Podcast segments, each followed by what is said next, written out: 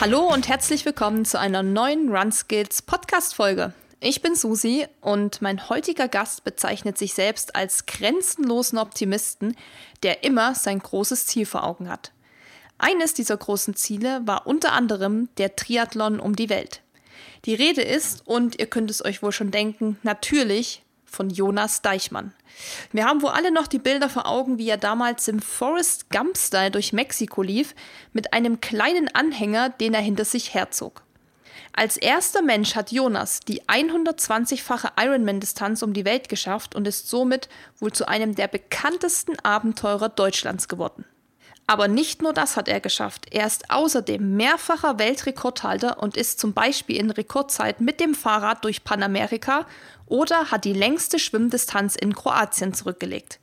Ja, und wenn er nicht gerade die Welt erkundet, ist er Speaker und Buchautor und inspiriert Millionen Menschen weltweit mit seinen Abenteuern.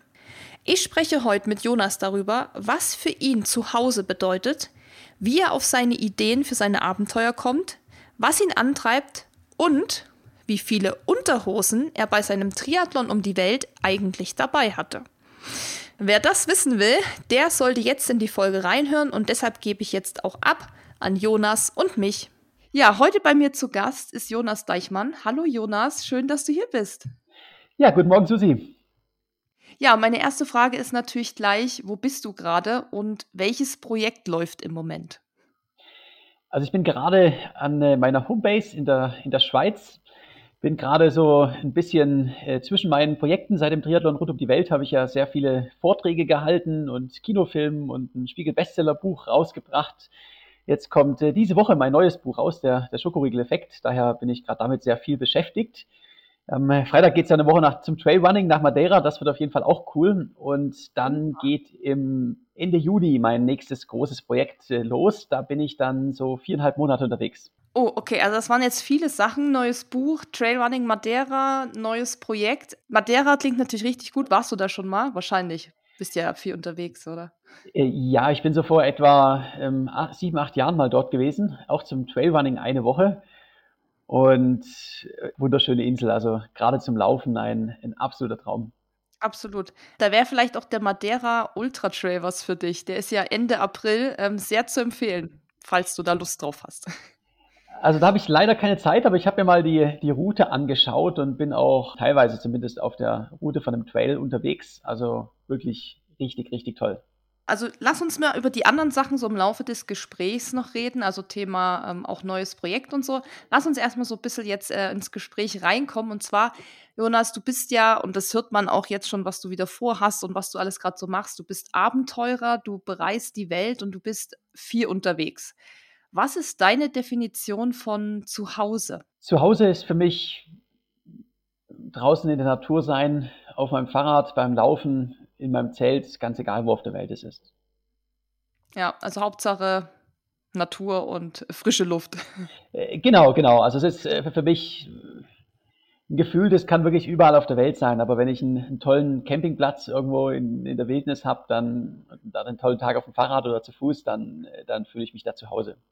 Du hast ja vorhin gesagt, dass du jetzt in der Schweiz aktuell bist und dass das jetzt deine Homebase ist. Ich weiß, dass du mal ich weiß nicht, wie lange es her ist, aber ich habe mal gehört, dass du mal noch mehrere Homebases hattest eine Zeit lang. Äh, wie sieht es da aktuell aus? Hast du dich jetzt tatsächlich, sag ich mal, festgesetzt in der Schweiz oder gibt es da noch mehrere Plätze, wo du bist?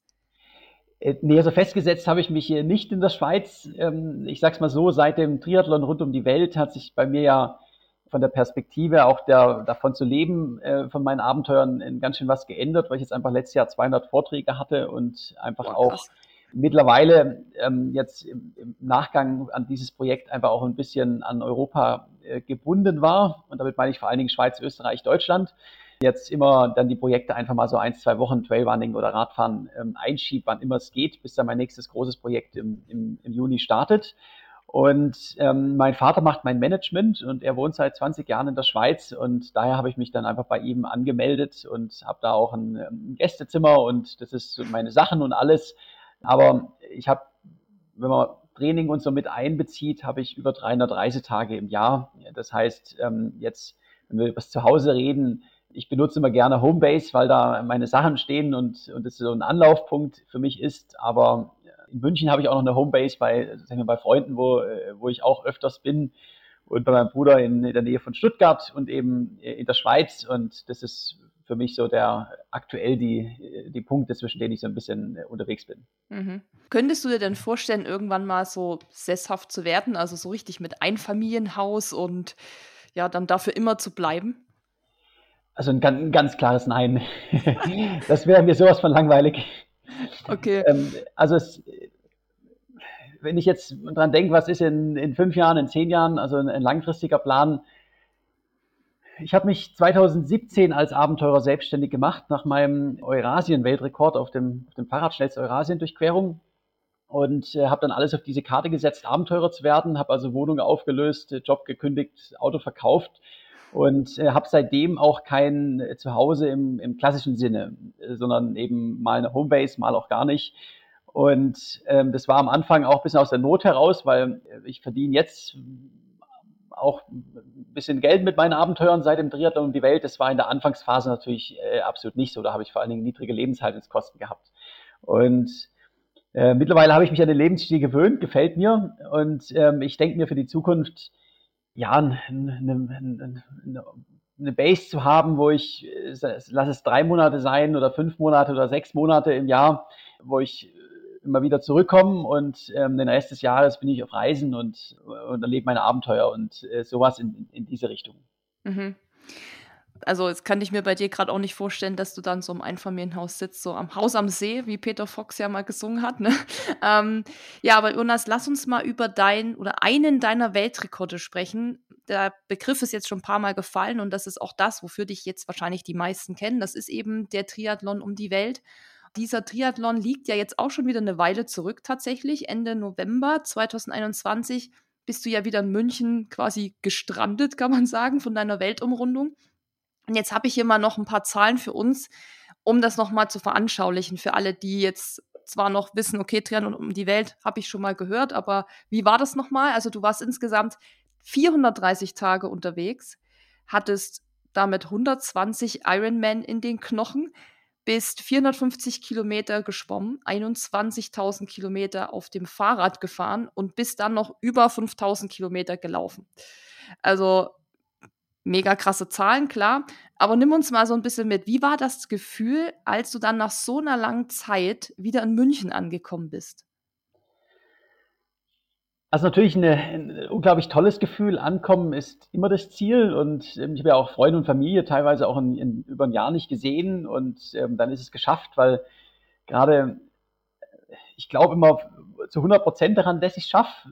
bei diesem Projekt waren jetzt aber auch extrem viele Rückschläge dabei, vor allen Dingen in Sachen der, der Pandemie mit Grenzschließung und so, wo es einfach wirklich auch oft Umplanungen und, und äh, also eine extreme Unsicherheit dabei war. Und dann 14 Monaten wieder anzukommen, ist was, was ganz, ganz Tolles. Aber ich muss dennoch sagen, ich habe nicht das Gefühl, wie jetzt bei einem Profiathleten oder einem Läufer, der ein Rennen gewinnt oder ein Tor schießt, ähm, der diesen einen Moment hat, wo man weiß, jetzt hat man gewonnen. Äh, den gibt's bei mir nicht, weil ich weiß von Anfang an, dass ich, dass ich schaffen werde. Und äh, weiß ja Monate vorher schon, okay, jetzt brauche ich noch ungefähr so zwei Monate, dann bin ich da. Und deshalb, ich freue mich und dann denke ich aber sehr, sehr schnell auch, auch nach vorne. Also ich denke dann auch praktisch am nächsten Tag schon, okay, was, äh, was, was machst du jetzt als nächstes? Was kann deine nächste Aufgabe sein? Also ich komme immer mit, mit neuen Projektideen auch zurück.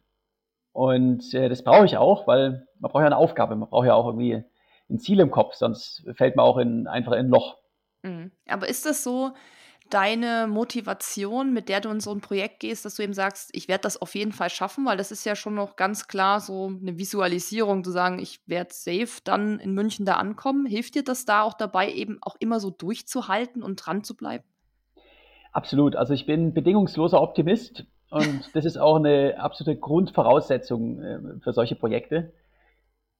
Ich weiß, da werden Probleme auftauchen während so einem Projekt. Du weißt doch gar nicht, dass die überhaupt existieren können.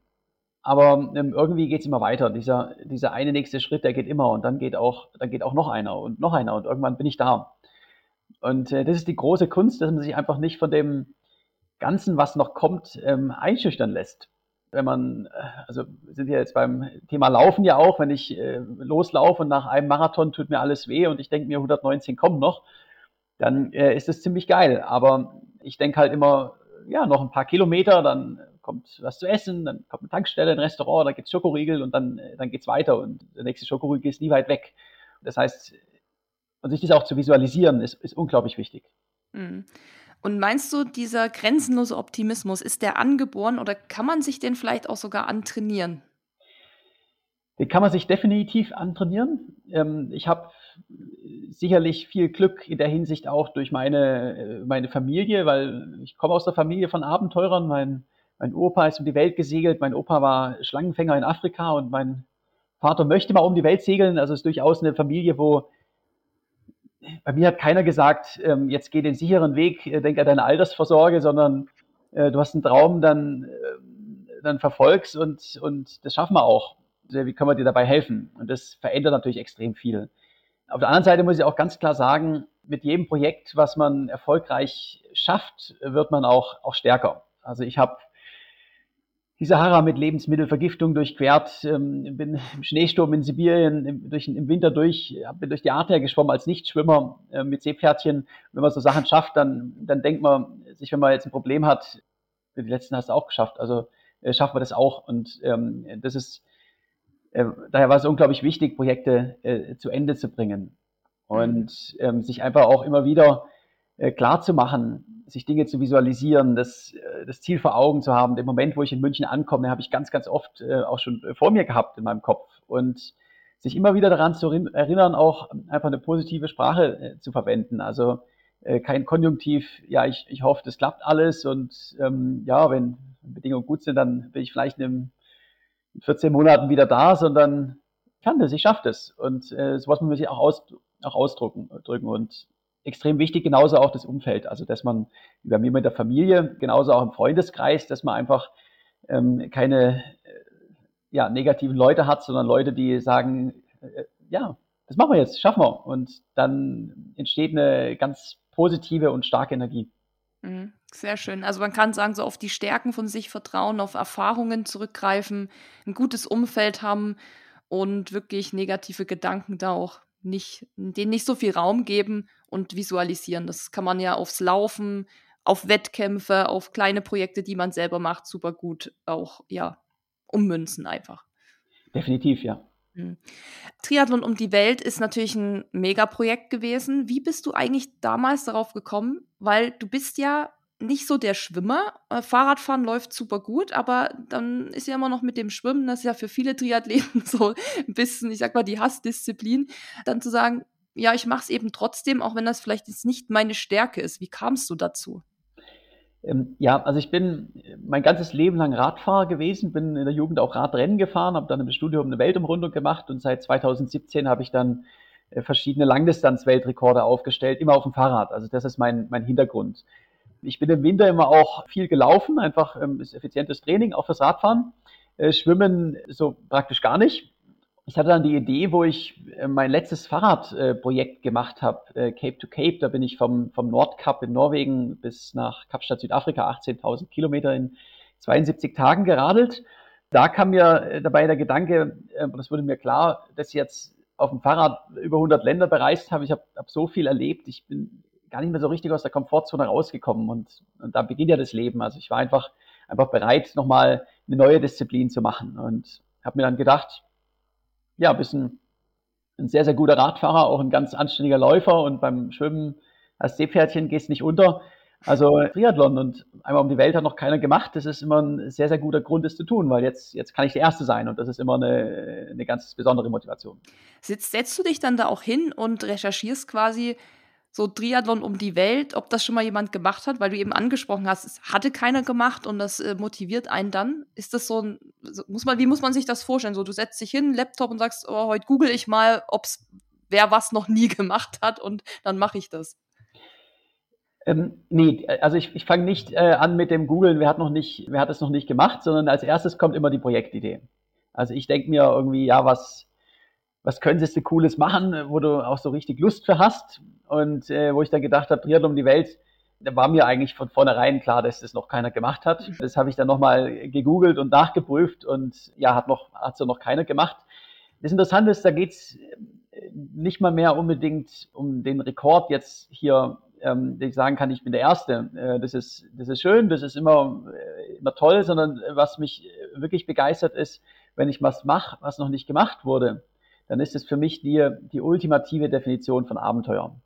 Wenn ich jetzt irgendwas mache, was schon zehnmal gemacht wurde und ich mache es einfach schneller, dann habe ich Erfahrungswerte. Dann, das ist wie bei einem Rennen. Also äh, ein Rennen ist organisiert. Das heißt, die Überraschungen, die gibt's, aber äh, sie sind gewissermaßen äh, begrenzt, weil man sich immer noch in einem Umfeld bewegt, wo man auf Erfahrungswerte zurückgreifen kann. Wenn ich irgendwas mache, was so noch nicht gemacht wurde oder sehr, sehr selten gemacht wurde, wie das Swimpacking zum Beispiel mit, mit einem Floß im Schlepptau ohne Begleitboot schwimmen, das ist eine sehr äh, Nischensportart. Und wenn man sowas macht, dann, dann gibt es extrem viele Überraschungen. Dann wird's, dann gehen Dinge schief und dann muss man das irgendwie trotzdem zurechtfinden und äh, muss sich da äh, durchkämpfen. Und dieser Schritt ins Ungewisse ist für mich einfach die, das für mich das ultimative Abenteuer. Jetzt stelle ich mir so eine Vorbereitung auf so ein wirklich recht großes Unterfangen, vor allem damals eben in Corona-Zeiten auch extrem aufwendig und vielleicht auch ein bisschen schweißtreibend vor. Wie lange hast du das im Vorfeld geplant? Also ich hatte ziemlich genau ein Jahr der, der Vorbereitung von der Idee, bis es dann losging. Ich habe die Idee ja während dem Cape-to-Cape-Projekt gehabt. Das war am Anfang erstmal vor allem die ganze Logistikplanung, also erstmal recherchieren, wo ist es überhaupt machbar, welche Route kann ich nehmen, äh, welche Grenzen sind, sind offen, wie funktioniert es mit dem unsupported Laufen und auch, auch Schwimmen. Also für Laufen habe ich dann so ein so ein Babyanhänger umgebaut und zum Schwimmen mit Ortlieb gemeinsam so ein Floß konzipiert. Dann geht es natürlich in die Vorbereitung. Da muss ich sagen, da mache ich gar nicht, ich habe jetzt keinen Trainingsplan, sondern ich habe, ich mache so viel Sport, ähm, bin die letzten Jahre 2018 und 19 jeweils 50.000 Kilometer geradelt. Also die, äh, die Grundausdauer, die ist da. Ich mache einfach viel Sport, ganz egal was, Hauptsache draußen und habe dann jetzt ein bisschen spezifisch natürlich ähm, ein bisschen Schwimmen trainiert und vor allen Dingen ähm, viel Laufen im Vorfeld. Da habe ich mir dann unter anderem zum Beispiel zwei Autoreifen besorgt und habe die dann äh, durch die, das Schweizer Jura ge, ähm, ge, gezerrt beim Laufen, um einfach zu simulieren, wie ist es mit Anhänger zu laufen. Dann war ich noch in der Kältekammer von der, von der Deutschen Bahn, um mich auf dem Hometrainer auf den sibirischen Winter vorzubereiten und als letzter Test dann Triathlon rund um Deutschland. Das war dann die 16-fache Ironman-Distanz und da das hat funktioniert und wenn man einmal rund um Deutschland kann, dann geht es auch um die Welt. Dauert einfach ein bisschen länger. Ja, wollte ich gerade sagen, also das ist ja so ein bisschen ähm, hinten untergefallen, dass du ja auch schon mal um Deutschland sowas gemacht hast, weil natürlich das um die Welt natürlich dann einfach viel, ja, viel krasser ist. Aber das ist ja schon wirklich viel Vorbereitung. Das muss man ja auch erstmal machen. Also man sieht, man kann das jetzt auch nicht von heute auf morgen mal so spontan entscheiden. Äh, ich mache das morgen mal, sondern da steckt schon ein bisschen was dahinter. Also ist auch irgendwo ja wirklich Arbeit, das so zu planen. Absolut. Also es ist in der, in der Vorbereitung ein, ein absoluter äh, Vollzeitjob.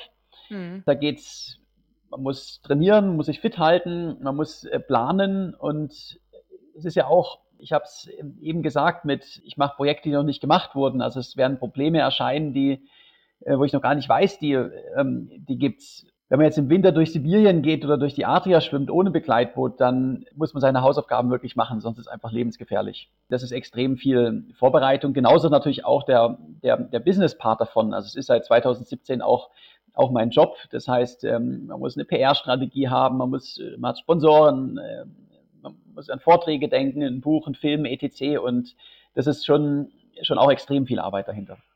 Ja, du hast jetzt dann für alle drei Disziplinen ähm, dein Gepäck ja selbst transportiert. Das heißt, man sollte ja sehr minimalistisch unterwegs sein. Jetzt aber mal unter uns. Wie viele Unterhosen hattest du dann letztendlich dabei? Hängt bei, bei allen drei Disziplinen ein bisschen anders. Ähm, mhm. beim Fahrradfahren hatte ich am wenigsten Gepäckprobleme. Also da ist es einfach, da fällt es nicht ganz so sehr ins Gewicht und ich habe auch ein bisschen, bisschen mehr Platz. Da habe ich, glaube ich, zwei dabei gehabt. Beim Laufen und Schwimmen war es, glaube ich, eine, aber ähm, gerade jetzt in Mexiko im Laufen kann man das auch täglich waschen. Also das ist, ähm, trocknet ja innerhalb von ein paar Minuten. Ähm, du hast ja sogar deine Zahnbürste in der Mitte durchgesägt, habe ich gelesen, um so noch ein paar Gramm zu sparen. Also sehr fuchsig unterwegs auch. Was hast du noch alles gemacht, um Gewicht einzusparen? Wieder bei, bei allen drei Disziplinen ganz unterschiedlich. Es ist immer so ein, ja ein Konflikt zwischen Gewicht und, und Komfort und meistens verliert der Komfort bei mir. Also es ist, Zahnbürste wird abgesägt und überall, wo es nur irgendwie geht, wird, wird, äh, wird gespart. Trotzdem muss ich auch sagen, ich habe kein Begleitteam da, dabei. Also wenn mein Fahrrad ähm, auseinanderbricht oder mein Laufanhänger, dann habe ich ein ganz gewaltiges Problem. Das heißt, ähm, auch nicht jetzt am, mit dem Allerleichtesten und unterwegs sein, sondern es, man muss trotzdem noch gucken, dass alles funktioniert. Ich sage es mal so, ich habe, ähm, ich kann behaupten, ich habe auf diesem Projekt kein einziges Ausrüstungsstück gehabt, was nicht absolut notwendig war. Also ich äh, gönne mir keinen Luxus und sondern alles, was ich verwende, äh, wird auch wirklich äh, zwingend benötigt. Gibt doch diesen, diese Frage, die man oft gestellt bekommt: so, welche drei Dinge würdest du auf eine einsame Insel mitnehmen? Was wäre das bei dir? Welche drei Dinge nimmst du auf jeden Fall mit auf deine Abenteuer? Hast du vielleicht auch ja, so eine Art Glücksbringer dabei oder Foto von deiner Familie, um dich in schweren Zeiten äh, irgendwie da zu motivieren? So, was ist da, was, was nimmst du mit? Was darf nicht fehlen? Also Glücksbringer, etc., da wären wir bei dem Punkt, ich habe gesagt, ich habe kein einziges Ausrüstungsstück dabei, was, was nicht ähm, funktional absolut notwendig ist. Und da würde jetzt ein Glücksbringer auch mit reinfallen, weil ich nicht abergläubisch bin. Das heißt, da ist nichts mit dabei. Äh, wir müssen jetzt ein bisschen unterscheiden. Wenn ich auf eine einsame Insel gehen würde, dann würde ich schauen, dass ich was zum Feuer machen mitnehme und ein, ein Messer zum Beispiel. Bei meinen Abenteuern ist es was anderes, denn das ist ziemlich unromantisch, um ehrlich zu sein, weil wenn ich drei Ausrüstungsstücke wählen könnte für eine Weltumrundung äh, und wirklich nur drei, dann ist es immer mein Reisepass. Ohne den geht es nicht über die Grenzen. Es ist mein Handy, um zu navigieren und alles zu finden. Und es ist meine Kreditkarte, weil äh, alles andere kann ich mir irgendwie besorgen. Mhm.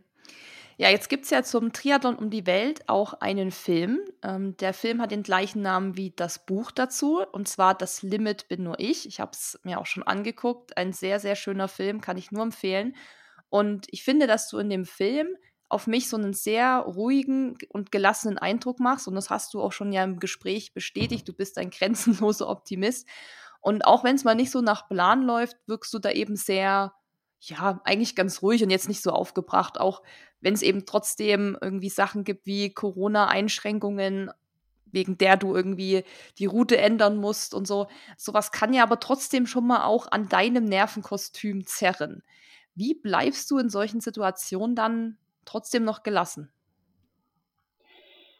Absolut. Also ich hatte ganz viele Situationen, wo ähm, die Grenzschließungen oder auch ein Schneesturm oder so Sachen oder wenn was kaputt geht und man, man weiß nicht, wo man Ersatzteile bekommt, das ist äh, durchaus mit ernsten Konsequenzen verbunden für mein Projekt.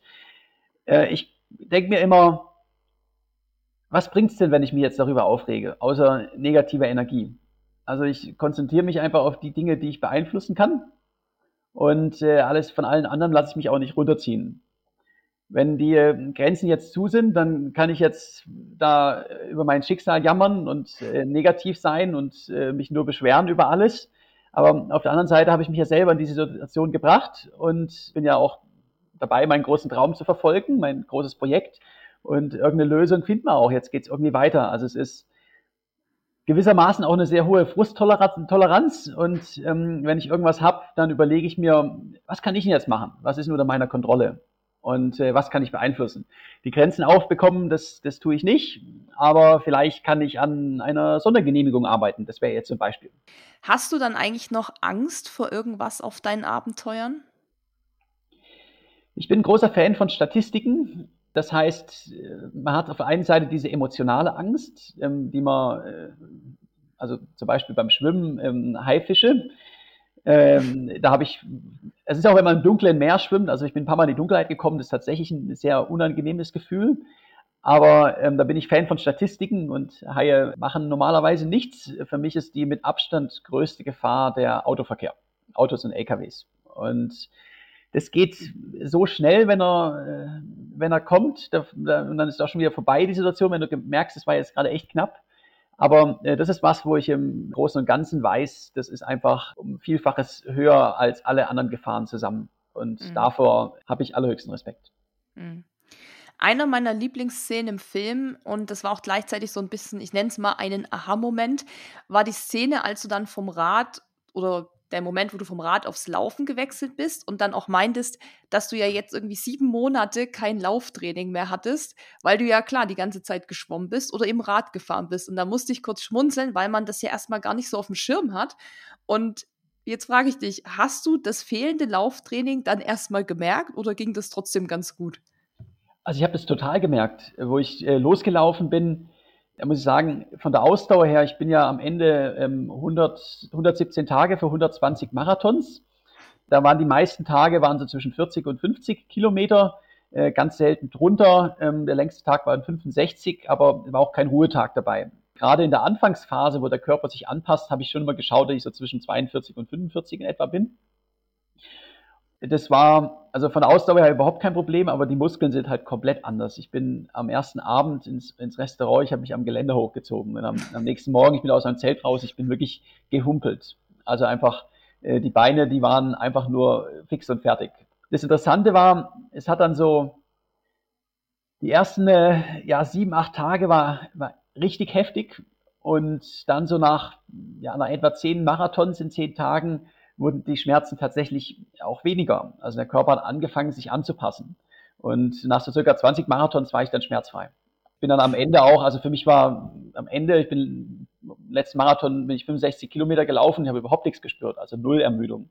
Das ist tatsächlich erstaunlich, was der Körper kann, wenn man nur diese, diese erste harte Woche überkommt. Ähm, mhm. Da hilft natürlich der Muscle Memory Effekt. Äh, also äh, wenn man mal Leistungssportler war, dann geht dieser Anpassungseffekt bei mir sicherlich ein bisschen schneller als bei den meisten anderen Leuten, aber äh, prinzipiell gilt es natürlich für jeden. Wenn man jeden Tag Marathon rennt, dann kann man sich dabei auch erholen. Man muss nur mhm. äh, sich nicht entmutigen lassen, wenn es die, die ersten Marathons ein bisschen, ein bisschen wehtut. Hattest du dann eine Strategie, was so Pace angeht? Oder hast du gesagt, ich laufe einfach mal los und gucke, wie es läuft? Also ich habe viel rumexperimentiert. Also auch hier muss man sagen, ich habe einen Anhänger im Schlepptau gehabt. Das ist im Flachen auf gutem Asphalt auch kein so großes Problem, merkt man relativ wenig. Wenn es äh, berghoch geht oder auch steiler bergab, dann holt er einen ein. Berghoch ist halt einfach schwer. Das ist sehr unangenehm und auf schlechtem Asphalt ist es halt ein bisschen holprig dann, ähm, auch nicht einfach. Was hat er denn gewogen? Es hängt sehr davon ab, wegen, weil Mexiko ist sehr, sehr heiß. Ähm, mhm. Das heißt, je nachdem war da auch mal 10 Liter Wasser drin. Ähm, ich sag's mal so, Leergewicht war normalerweise so zwischen 15 und 20, äh, Gesamtgewicht war so zwischen 15 und, und 20 Kilo. Und okay. das, das merkt man natürlich. Voll. Ich habe rumexperimentiert, ich habe für mich herausgefunden, dass die beste Strategie ist, den äh, mit einer Pause drinne zu laufen.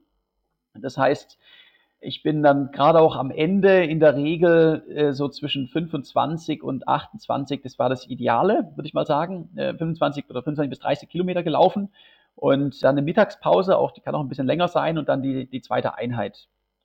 Ich musste mich natürlich trotzdem immer ein bisschen ähm, ähm immer schauen, einfach wo sind Restaurants, wo kann man die Mittagspause machen. Also das war jetzt nicht immer exakt nach 25 Kilometern, aber das war so ein bisschen, worauf ich gezielt habe definitiv nicht unter dem Halbmarathon die erste Pause. Und Tempo war dann eben dementsprechend, wie die Bedingungen waren, wie. Ja. Also ja. ganz, ganz, ganz unterschiedlich. Ich habe äh, im Flachen auf, auf gutem Asphalt und so vom, ja, vielleicht das Ziel wären da so circa vier Stunden beim Marathon äh, vom Tempo. Wenn man dann die Sierra Mate hochrennt, dann äh, sicherlich ein bisschen langsamer glaube, insgesamt bin ich so ähm, reine Netto-Laufzeit, ist wahrscheinlich so circa viereinhalb Stunden pro Marathon Mhm. Und das ist echt schnell, wenn man bedenkt, unter diesen Bedingungen mit dem Anhänger hinten dran ist das ja schon flott. Und das hast du dann äh, über sehr, sehr viele Tage durchgezogen. Das ist natürlich auch, hattest du da, also mit dem Anhänger, ne? ich habe das ja auch gesehen, der ist ja so um die Hüfte irgendwie festgemacht, oder?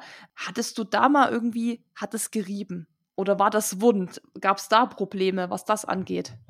Ähm, ja, also der Anhänger funktioniert, wie gesagt, im äh, Kitrunner heißt es, eine amerikanische Firma mit Kinderanhänger, der habe ich ein ganz bisschen angepasst. Der funktioniert im Flachen, wie gesagt, wunderbar, aber ähm, die Sierra Madre hoch, da bin ich vom Meereslevel auf 2800 Meter Höhe hochgerannt, da ist alles wund. Genauso auch, wenn es schlechter Asphalt ist, das heißt, es ist einfach nur ruppig, der hat keine Federung. Da hat man gerade in der Hüfte natürlich auch massive Schmerzen. Mhm. Heftig. Also bleiben wir noch mal ein bisschen beim Laufen, aber gehen wir jetzt mal weg vom Triathlon um die Welt. nämlich ähm, zum Frankfurt-Marathon. Da bist du letztes Jahr mitgelaufen und das war dein erster offizieller Marathon-Wettkampf. Man glaubt es kaum, weil du ja jetzt ein alter Marathonhase eigentlich bist. Wie hat dir das gefallen? Es war eine ganz spontane Entscheidung. Ich bin von Hoka gesponsert und äh, die haben angefragt, ob ich, im, weil die auch beim großer Partner beim Frankfurt Marathon sind, ob ich da ähm, nicht auch in so einem Community-Lauf und ein bisschen Community-Event mitmachen kann. Und dann habe ich mir gedacht, okay, es hat jetzt vom Training eigentlich überhaupt nicht reingepasst, aber wenn ich schon da bin, dann, dann laufe ich halt auch mit. Ich äh, muss sagen, äh, mich persönlich ist mein tolles Erlebnis, aber ähm, ich persönlich mache lieber Trailruns oder ähm, gehe raus in die Natur. Also dieses äh, Stadtlauf in den, in den Menschenmengen, äh, das Frankfurt sicherlich cool, aber meine große Leidenschaft wird es nicht, muss ich ganz klar sagen. Das wäre nämlich meine Frage gewesen, wie sieht es da aus? Ähm, lieber eigene Projekte realisieren oder offizielle Wettkämpfe, aber das hast du damit schon äh, beantwortet, mehr oder weniger. Also Könntest du es dir vorstellen, aber trotzdem nochmal, vielleicht, es gibt ja auch so New York Marathon, das sind ja die ganz großen, wo die, wo die Leute auch so, ja, drauf hinarbeiten, was es für viele ein Live-Goal auch ist. Könntest du dir das trotzdem nochmal vorstellen oder schließt du das jetzt für dich komplett aus? Ähm, also es macht mir durchaus auch Spaß. Also es ist mal sicherlich eine tolle, eine tolle Erfahrung. Und ich werde ja auch, äh, habe ja, sag ich mal, Kontakte, dass es einfach ab und an, wenn ich irgendwo bei einem Community-Event dabei bin, dann auch mitlauf. Deshalb prinzipiell ähm, New York Marathon, Berlin Marathon oder sowas laufe ich bestimmt mal mit. Auch ähm, Ultra Trail, äh, Ultra Events sehr, sehr gerne. Ich sag's mal so, ich werde nie dafür gezielt trainieren, weil von der Leistung her, also zum einen ist ein Marathon ziemlich kurz für mich, äh, muss man ganz klar sagen. Und äh, da müsste ich einfach, ein, um da irgendwie eine äh, ja, 2,30 Zeit oder irgendwas zu bekommen oder 2,45, da müsste ich einfach verdammt viel Intervalle vorher auch trainieren. Meine Leidenschaft ist es nicht. Meine Leidenschaft ist das, äh, das Abenteuer, die Ultrasachen und ähm, deshalb für mich werden äh, klassische Wettkämpfe immer ähm, einfach so ein kleines Spaßprojekt auf mhm. dem Weg zu den zu meinen eigentlichen Zielen sein. Mhm. Aber wie war es, ohne Anhänger zu laufen? Hast du da nicht dann gedacht, boah, jetzt habe ich hier, hier richtig Speed drauf, weil kein Gewicht? Ja klar, es äh, ist natürlich brutal einfach, wenn man es anders mhm. gewöhnt ist. das glaube ich. Ja, okay, reden wir nochmal über deine eigenen Projekte. Du bist ja, und das hast du anfangs auch schon angesprochen, auch mit dem Fahrrad zum Beispiel vom Nordkap bis nach Südafrika, bis mit dem Rad durch Eurasien gefahren, hast, wie gesagt, den Triathlon um die Welt gemacht und viele, viele weitere krasse Challenges. Was treibt dich da an, immer wieder neue Grenzen zu überschreiten? Der Rekord an sich ist ein Bonus, macht für mich, ich bin jetzt 35, bin, äh, habe meine Leidenschaft zum Beruf gemacht und ähm, jetzt einfach nur auf den Rest meines Lebens auf, auf Weltreise gehen und Urlaub machen, da wird mir einfach nur langweilig werden. Also ich bin ehrgeizig, ich brauche Ziele und äh, so ein Ziel zu haben, darauf hinzuarbeiten, das, das zu schaffen, äh, den Rekord aufzustellen, ist, ist unglaublich motivierend und toll. Ich habe einfach eine Aufgabe. Äh, was aber wirklich zählt, ist der Weg dahin. Also es ist, sind die, die Erlebnisse entlang der Strecke und all die verrückten Dinge, die da, die da passieren. Äh, und wenn ich mal alt bin, dann bin ich nicht, nicht reich im klassischen Sinne, aber einfach reich an Erlebnissen. Und genau das ist, was mich motiviert und antreibt. Also gibt es ja diesen Spruch, collect moments, not things. Und das ist für, ja. das trifft auf dich dann einfach komplett zu. Musst du dich für Sport oder auch diese Projekte überhaupt noch motivieren oder ist diese Motivation auch irgendwo in deiner DNA schon verankert? Ich habe eine ziemlich hohe intrinsische Motivation. Also es macht mir einfach unglaublich Spaß. Ich habe meine Leidenschaft gefunden und äh, wenn man was mit Leidenschaft macht, dann fällt mir das in der Regel auch nicht schwer. Äh, klar, es gibt Tage, also jetzt sag mal das Beispiel, äh, ich bin durch Sibirien geradelt im Winter. Ähm, da ist es dann durchaus auch mal ein bisschen, ein bisschen äh, nicht ganz so einladend, wenn man morgens das Zelt aufmacht.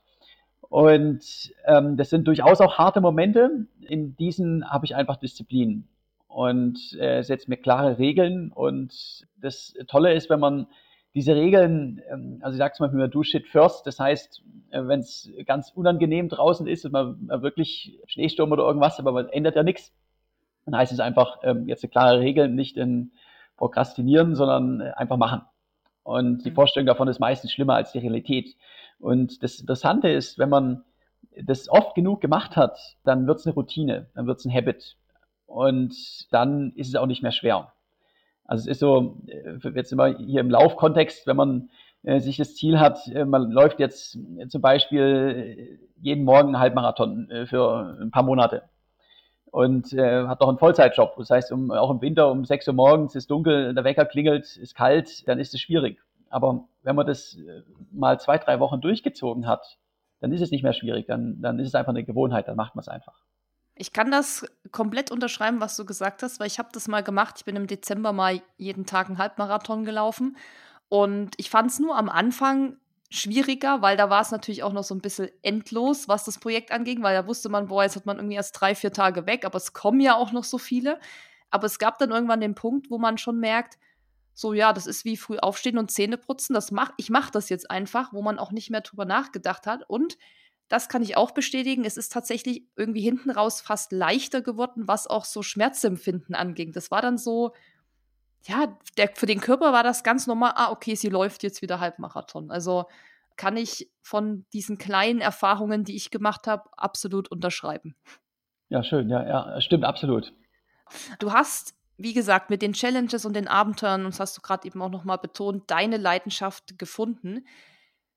Wie findet man seine Leidenschaft? Du hast sie schon, aber wenn jemand jetzt zuhört, der sagt, ich, ich weiß nicht, für was ich vielleicht brenne und vielleicht, ja, suche ich da noch was. Wie kann man das machen? Also wir leben ja auch in einer, in einer Gesellschaft und äh, sind von klein auf sozialisiert, sei es durch die Familie, dann durch den Freundeskreis, durch die Universität, durch den Job. Äh, wir haben uns ein Umfeld geschaffen, wo uns äh, Dinge vorgelebt werden. Das ist in vielerlei Sicht auch, auch schön und ähm, es hat auch seine, seine guten Sachen, aber das Wichtige ist, dass man das auch persönlich immer hinterfragt. Äh, hinterfragt, ist das wirklich das, was ich äh, was ich machen möchte? Ist es das, wofür ich brenne oder ist es einfach das, was mein Umfeld eigentlich immer macht und, und äh, wo ich einfach glaube, das ist es, äh, was ich machen sollte? Und wenn man einfach, äh, ich frage mich auch immer äh, zum Beispiel regelmäßig, was hast du denn jetzt die letzten Monate erlebt, woran dich noch erinnerst, wenn du, wenn du alt bist? Und äh, wenn da nicht viel dabei war, dann heißt einfach, okay, jetzt ändere was. Und äh, dieses, äh, diese kritische Selbstreflexion, ist das, was ich in meinem Leben aktuell mache, wirklich das, was ich machen möchte oder wird mir das einfach vorgelebt, ist, glaube ich, extrem wichtig. Dann auch einfach den Mut zu haben, äh, es zu versuchen und äh, sich nicht von dem großen Ganzen abschrecken lassen. Also es ist, wenn man jetzt Ultraläufer werden möchte, dann muss man nicht gleich mit, mit einem 100 Kilometer Lauf durch die Berge anfangen, sondern dann macht man halt einen Marathon und in ein paar Monate macht man dann den, 100er. Es geht einfach, man muss es einfach mal machen und äh, muss es ausprobieren. Wenn es einem nicht gefällt, dann äh, verändert man wieder was. Aber es ist einfach so viel einfacher in der Komfortzone zu bleiben, alles so zu lassen, wie es jetzt ist, in, der, in jeglicher Hinsicht. Und naja, dann hat man ein sehr bequemes, aber auch, ähm, also meiner Meinung nach, sehr langweiliges Leben. Und ähm, wenn man mal Dinge hinterfragt, ähm, Sachen ausprobiert und äh, dann, dann findet man auch seine Leidenschaft und dann passieren ganz tolle Dinge. Mhm. Deshalb heißt wahrscheinlich das Buch auch Das Limit bin nur ich und auch der Film, weil im Endeffekt ist es ja auch, du bist ja auch nur deine eigene Grenze. Also du setzt dir die eigenen Grenzen auch im Kopf und sagst, das geht nicht, das kann man nicht. Komfortzone verlassen ist, glaube ich, ein gutes Stichwort, einfach mal zu machen und äh, sich zu trauen. Und dann findet man eigentlich schnell sein Ding und du bist ja auch der beste Beweis dafür, dass es dann eben mit Spaß und Freude da auch immer weitergeht du bist ja auch durch diese Projekte, was ich total cool finde und sehr bewundernswert, viel rumgekommen. Du triffst quasi viele Menschen, du triffst oder erlebst andere Kulturen. Das ist ja was, was auch, ich finde, das ist so, ja, das bildet einen ja auch extrem und erweitert den Horizont. Wie hat deine Erfahrung als Abenteurer und Extremsportler deine Perspektive auf das Leben und die Welt verändert? Also zum einen, das ist gerade im aktuellen politischen Kontext auch unglaublich wichtig. Ich war jetzt in, in weil wir einfach aktuell viele Krisen haben. Wir haben, wir haben Krieg und Konflikte. Äh, politisch gesehen, ich war in über 100 Ländern, bin auch dreimal durch Russland geradelt, bin durch die Ukraine geradelt, bin äh, im Iran, im Sudan und Pakistan, anderen Ländern gewesen und ähm, ich habe überall nette, herzliche Leute getroffen. Äh, ganz egal wo auf der Welt, in den meisten Ländern äh, fährt man abends oder rennt abends in der Ortschaft und die Leute helfen einem und sind, äh, wird eingeladen und sind nett und, und hilfsbereit. Und das darf man einfach niemals vergessen, dass Politik und Medien nicht dasselbe ist wie die, wie die Leute vor Ort. Und das gibt mir auch viel, viel Zuversicht für die Zukunft, weil ich auch daran glaube, fest daran glaube, dass die meisten Menschen auch, auch was Gutes wollen. Und das ist gerade im aktuellen Kontext äh, unglaublich wichtig. Mhm. Das heißt, du hast auf deinen ganzen Reisen durchweg positive Erfahrungen gemacht oder gab es auch mal vielleicht Situationen, wo du sagst, ja, das war nicht ganz so cool? Also es gibt natürlich immer Einzelfälle, wo man auch äh, schlechte Erfahrungen hat, ähm, extrem, extrem selten. Eine Erfahrung, äh, muss ich definitiv sagen, ist Straßenverkehr. Hm. Was mir extrem auffällt, ist, im Verkehr macht Leute aggressiv. Gerade auch, wenn es viel Verkehr ist. Also ich habe äh, noch nie so viele Anfeindungen E2C gehabt, wie wenn man im, im Verkehr unterwegs ist. Ganz egal, in welchem Land es ist. Und ansonsten habe ich mit Menschen, also wie gesagt, Einzelfälle, äh, die, die gibt es natürlich. Ähm, das einzige Land, wo ich auch nicht nur Einzelfälle, sondern auch wirklich öfters Probleme hatte, war Äthiopien. Da bin ich während dem Cape-to-Cape-Projekt durchgeradelt und äh, dort sind es die Kinder, äh, erstaunlicherweise. Also wirklich Kinder, die äh, mich regelmäßig mit Steinen beworfen haben und auch so versucht, äh, Stöcke in die Speichen zu stecken, einen beleidigt haben und ähm, wirklich aufs, also teilweise gefährlich, teilweise von Brücken Steine runtergeworfen und so Sachen. Wenn die dann mal 13, 14 sind, dann werden sie plötzlich ganz nett. Also es ist wirklich einfach nur so, ein, so eine Kindersache. Woran das liegt, das weiß ich nicht. Ich weiß aber von allen Motorrad- und Fahrradreisenden, äh, die durch Afrika fahren, also viele haben wirklich Angst vor Äthiopien. Äh, manche nehmen auch den Bus durch. Gibt auch Todesfälle. Also es ist wirklich ähm, irgendeine Sache. Ich weiß nicht, woran es liegt. Äthiopien hat eines der höchsten Bevölkerungswachstümer und ähm, die Kinder sind nicht wirklich betreut und äh, vielleicht sehen sie es als Spiel.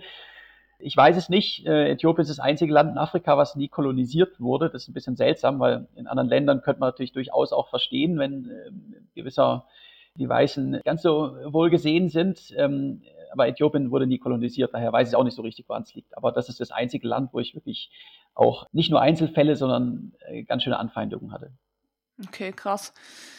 Ja, da hast du dann halt die Erfahrung gemacht. Jetzt, du bist ja ein Mann und ich muss sagen, wenn ich so deine Abenteuer verfolge, denke ich mir so, boah, geil, das würde ich auch machen, das würde ich auch machen. Und ich hätte noch so ein bisschen Angst, als Frau das zu machen. Ich meine, jetzt ist natürlich für dich total schwierig, das zu beurteilen, weil du keine Frau bist, aber so von dem, was du erlebt hast, was sagst du? Als Frau könnte man das auch machen? Ist man da doch sicher unterwegs oder ja, was also als allererstes Mal, erstes ist, es gibt auch Frauen, die auf dem Fahrrad allein um die Welt reisen oder, äh, oder zu Fuß, auch in, in Ländern, die äh, vielleicht ein bisschen gefährlicher sind. Daher, ähm, das geht definitiv.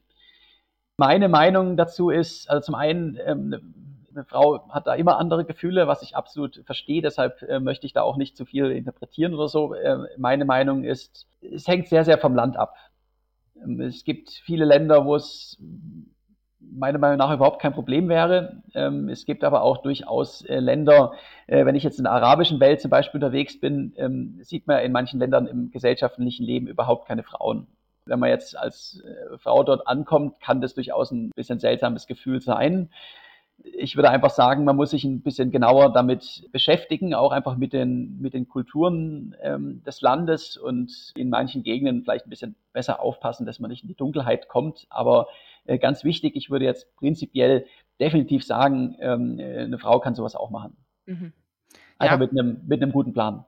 Absolut, kann ich ähm, auch bestätigen. Ich war in Südamerika, da haben auch alle gesagt, was, wie kann man nach Kolumbien gehen? Und ich habe genau das erlebt, dass es einfach genau das Gegenteil waren. Die Menschen waren mega nett. Ich hatte nie das Gefühl von Angst. Also es war genau gegenteilig. Aber klar, wir haben uns auch gut informiert und ich ja, kann auch nur das bestätigen, was du gesagt hast. Ja, Jonas, abschließend ähm, natürlich aber jetzt noch die große Frage, weil du hast es jetzt schon zweimal hier angeteasert. Ich weiß jetzt nicht, ob du es verraten willst, aber wenn, dann wäre es natürlich cool. Was ist denn das große Projekt, was du planst, wenn du es verraten willst? Also ich habe dieses Jahr wieder ein großes Projekt geplant. Das geht im Ende Juni los, so bis äh, Mitte November. Ist auch noch was für mich, äh, was ganz Neues, wird definitiv auch eine, eine riesige Herausforderung und ist streng geheim. Kannst du verraten, was es für eine Sportart ist? also ich kann so viel verraten, dass ich es im April bekannt geben werde. Du kannst immer, okay. Ja, da können wir jetzt alle nur mutmaßen und äh, spekulieren, was das sein könnte. Ähm, auf jeden Fall wird es wahrscheinlich wieder sehr krass. Das definitiv. Das definitiv. Okay, also Leute, ihr müsst alle auch noch bis zum April warten oder vielleicht kommt doch die Folge im April. Ich bin mir jetzt gerade nicht sicher, aber dann ähm, ja, verfolgt einfach Jonas auf Instagram, im Internet, überall, wo er so ist. Äh, da wird das dann bekannt geben.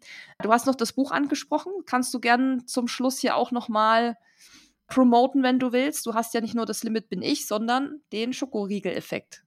Äh, sehr gerne, ja. Ähm, also das Limit bin nur ich ist äh, Spiegel Bestseller. Das ist das Buch über den Triathlon rund um die Welt.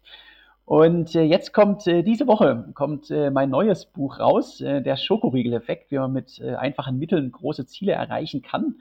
Und das ist eben ein Ratgeberbuch, wo es genau darum geht, was kann man denn vom, vom extremen Abenteuer lernen auf, auf andere Leben, Lebensbereiche, sei es äh, im Sport, sei es im, im privaten, sei es im beruflichen, weil einfach ähm, ganz, ganz viel mit dem, mit dem Mindset dahinter zu tun hat. Und ähm, das kommt, ich glaube, jetzt am, am 1. kommt es in den, in den Handel. Am 1. März? Genau. Ja, 1. März. Also, ja, guckt euch das alles an. Ähm, sehr cool, Jonas. Vielen Dank für deine Zeit. Es war äh, sehr inspirierend. Deine Projekte mega cool. Ich werde es weiterverfolgen. Bin sehr gespannt, was da kommt wenn du mal Bock hast, äh, Trails zu laufen, hier wo wir wohnen, gibt es auch sehr schöne Trails. Also, aber das weißt du wahrscheinlich eh schon, weil äh, du kommst ja auch hier aus der oder warst ja auch schon hier in München unterwegs und ja. Das ist eine meiner Lieblingsgegenden in Deutschland zum Traillaufen, gerade so die, die Gegend südlich von München, Tegernsee. Da kenne ich äh, so ziemlich jeden Trail. Sehr schöne Werbung nochmal für unsere Region. Also kommt alle her, lauft hier Trails und dann wünsche ich dir alles Gute, Jonas. Ähm, bei deinen Projekten viel Erfolg, bleib weiterhin so äh, grenzenlos optimistisch, positiv, motivier die Leute und ja, zieh einfach dein Ding durch. Danke dir, ja. Dann, dann mach's gut. Mach's gut, Jonas. Ciao. Ciao. Wenn dir dieser Podcast gefallen hat, hinterlass uns eine Bewertung und abonniere diesen Kanal, damit du auch in Zukunft keine Folge mehr verpasst. Für noch mehr Motivation und Trainingstipps folge uns auf Instagram unter dem Namen RunSkills sowie auf Facebook und Pinterest oder besuche unsere Website www.runskills.de.